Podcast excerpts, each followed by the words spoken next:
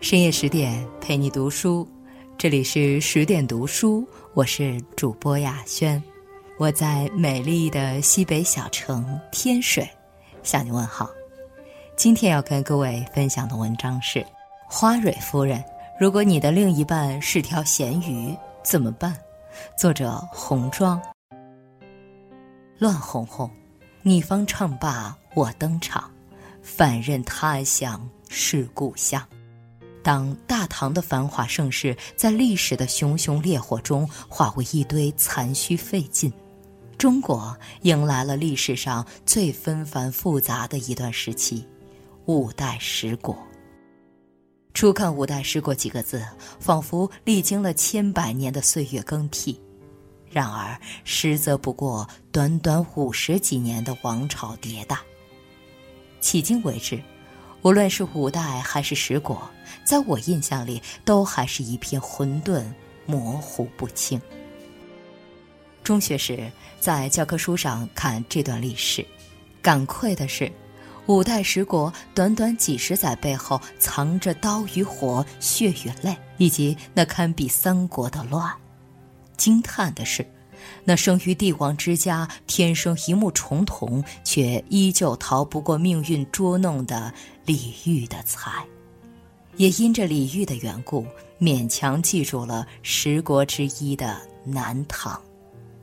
如今重温这段历史，却因着一句“花不足以拟其色，蕊差堪状其容”，牢牢记住了十国之二的后述。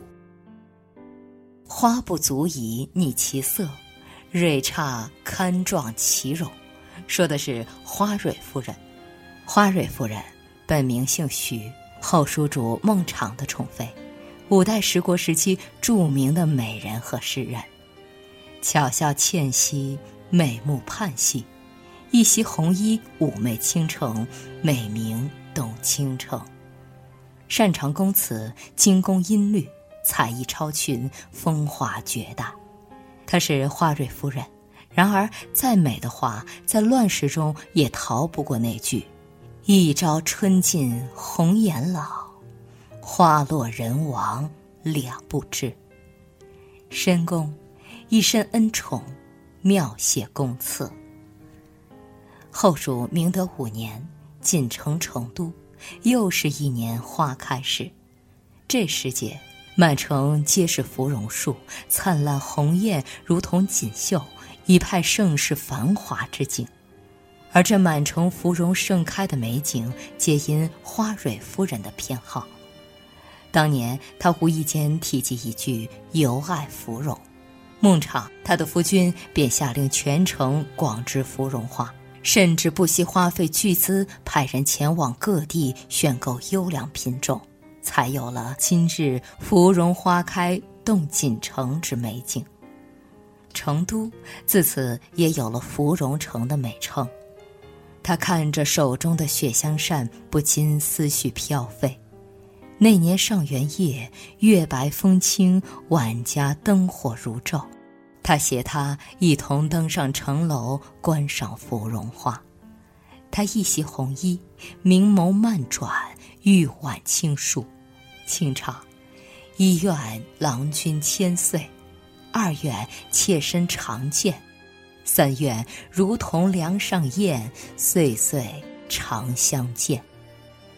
她只是一个平凡女子，有着和平凡女子一样的愿望：夫妻和睦，岁月永安。而她的夫君什么也没说，只用水调和了龙脑香。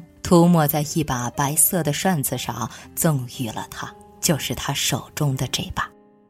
平日里，他为她红袖添香，他与她窗下画眉，夫妻唱和，情意绵绵。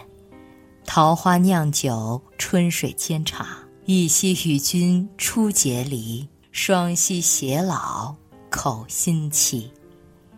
逢时遇景，拾翠寻芳。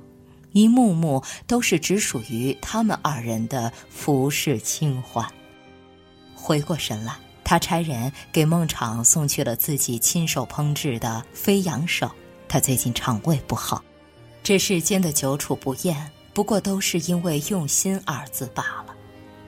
夜色渐深，月白风清，花市灯如昼，锦城街头人来人往，熙熙攘攘，好不热闹。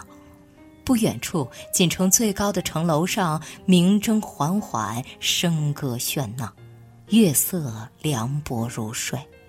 城楼之上，他与孟昶一栏远眺，望月祈福，许愿蜀国风调雨顺，国泰民安。城楼之下，舞堤杨柳楼新月，歌尽桃花扇底风，风月无边。花团锦簇间，尽显一副盛世太平的繁华光景。这一切若能长久，该多好！然而，上天偏偏喜欢把美好的东西打碎给人看。多情的帝王，倾城的美人，神仙眷侣般的日子，一切的一切，终不过一场空。当他与孟昶偏安一隅，安享岁月静好时，后蜀俨然已经成了赵匡胤眼中志在必得的猎物，一场悲剧已经拉开了帷幕。亡国，一首小诗，满腔国恨。当肆虐的狼烟无情地卷起所有掩藏在太平背后的假象，后蜀也终于走向了覆灭。北宋乾德二年，宋时平蜀。红墙黑瓦，皇城之内，工人们来来往往，四处逃窜。满朝文武，平日里高官厚禄，因此风气；等到敌国兵临城下，却一个个贪生怕死，把一切过错归咎于一个女子，岂不可笑至极？当命运的宣判书落到孟昶面前，这个无能的君王，并没有把一切过错。归咎于他，哪怕等待他的将是万劫不复的灭亡。北上汴梁的那一天，天空中的黑云低低的压下来，就像破城的那一日，敌兵滚滚而来，犹如黑云翻卷。最是仓皇日，教坊犹奏别离歌，垂泪对宫娥。他在随行的队伍里跟着他一路奔波，同到北宋。他知道这个选择对他来说意味着什么，不是没有过怯懦和迷茫，也不是没想过退缩和逃避，只是他想通了。昨日一国之君，今日亡国臣虏；昨日风花雪月，今日苦雨凄风。昨日笙歌醉梦，今日美梦成空，人生恐总恍如一梦。王权、富贵、繁华、地位，甚至于生存的权利，转眼间就烟消云散了，永不再了。一切的一切，既挽留不住，又拒绝不了。既然如此，那就用自己的方式去珍惜。毕竟他爱他。而爱不就是不离不弃、生死相依吗？只是他没想到，初到北宋，自己就被赵匡胤召见了。那天，他身着素装，满面风尘，但是这些都掩不住他的一身出尘气质。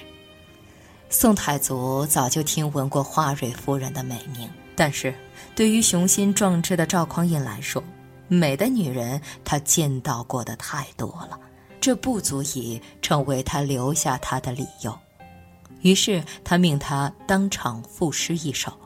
他沉思片刻，轻启朱唇：“君王城上数响起，妾在深宫哪得知？十四万人齐解甲，宁无一个是男儿。”只是他不知道，这首诗既成就了他，也害了他。他的才情让赵匡胤迷恋不已，这份迷恋救了他的命，却断了他的情。世上之事最难得的就是两全。夫死，以服丹青，念念不忘。七日后，孟昶暴病而亡。他在经历了亡国之痛后，跋山涉水来到异国他乡，而今又失去了自己唯一的依靠。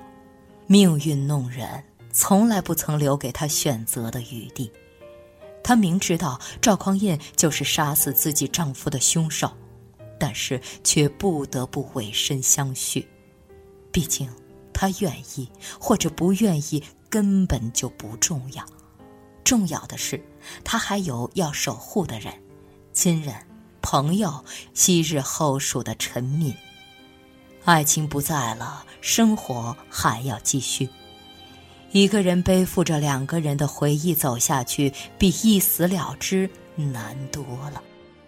宋太祖乾德三年，花蕊夫人被太祖赵匡胤封为贵妃，宠冠六宫。在赵匡胤面前，她假意逢迎；在人后，他却一次次哭到泪干肠断。初离蜀道，心将碎；离恨绵绵，春日如年。马上时时闻杜鹃，三千宫女皆画帽，共斗婵娟，泣血朝天。今日谁知是谶言？繁花似锦，敌不过世事无常；岁月静好，到头来只是长恨一梦。二十二年的爱与陪伴，到最后悠悠生死别经年，魂魄不曾来入梦，触不到那个人，放不下那段情，更忘不了那些耳鬓厮磨的朝朝暮暮。只能用纸笔画出那个人在记忆中的样子，点上香烛，偷偷祭拜，抚摸着画像，诉说他对他无穷无尽的思念。一次又一次，画像的边缘都已磨损，只是没想到这一次竟被赵匡胤发现了，他有些惊慌，但见赵匡胤没有认出来，随即从容不迫地说道。这是民间流传的张先的画像，只要虔诚供奉，就能早得子嗣。赵匡胤听后很高兴，此事也就一笑而过。后世有诗云：“宫灵鬼说是神灵，一点痴情总不泯。”是啊，一点痴情总不泯，哪管英雄或鼠辈。自古美人爱英雄，或许在旁人眼里，雄才大略、锐意进取的赵匡胤，比鼠目寸光的孟昶更值得花蕊夫人托付一生。但是，偏偏啊，爱就是不论英雄鼠辈，哪怕他只是一条咸鱼，他也爱他。那年红烛氤氲。他看见自己的良人朝自己缓缓走来，似乎也看到了琴瑟和鸣、白头到老的美满结局。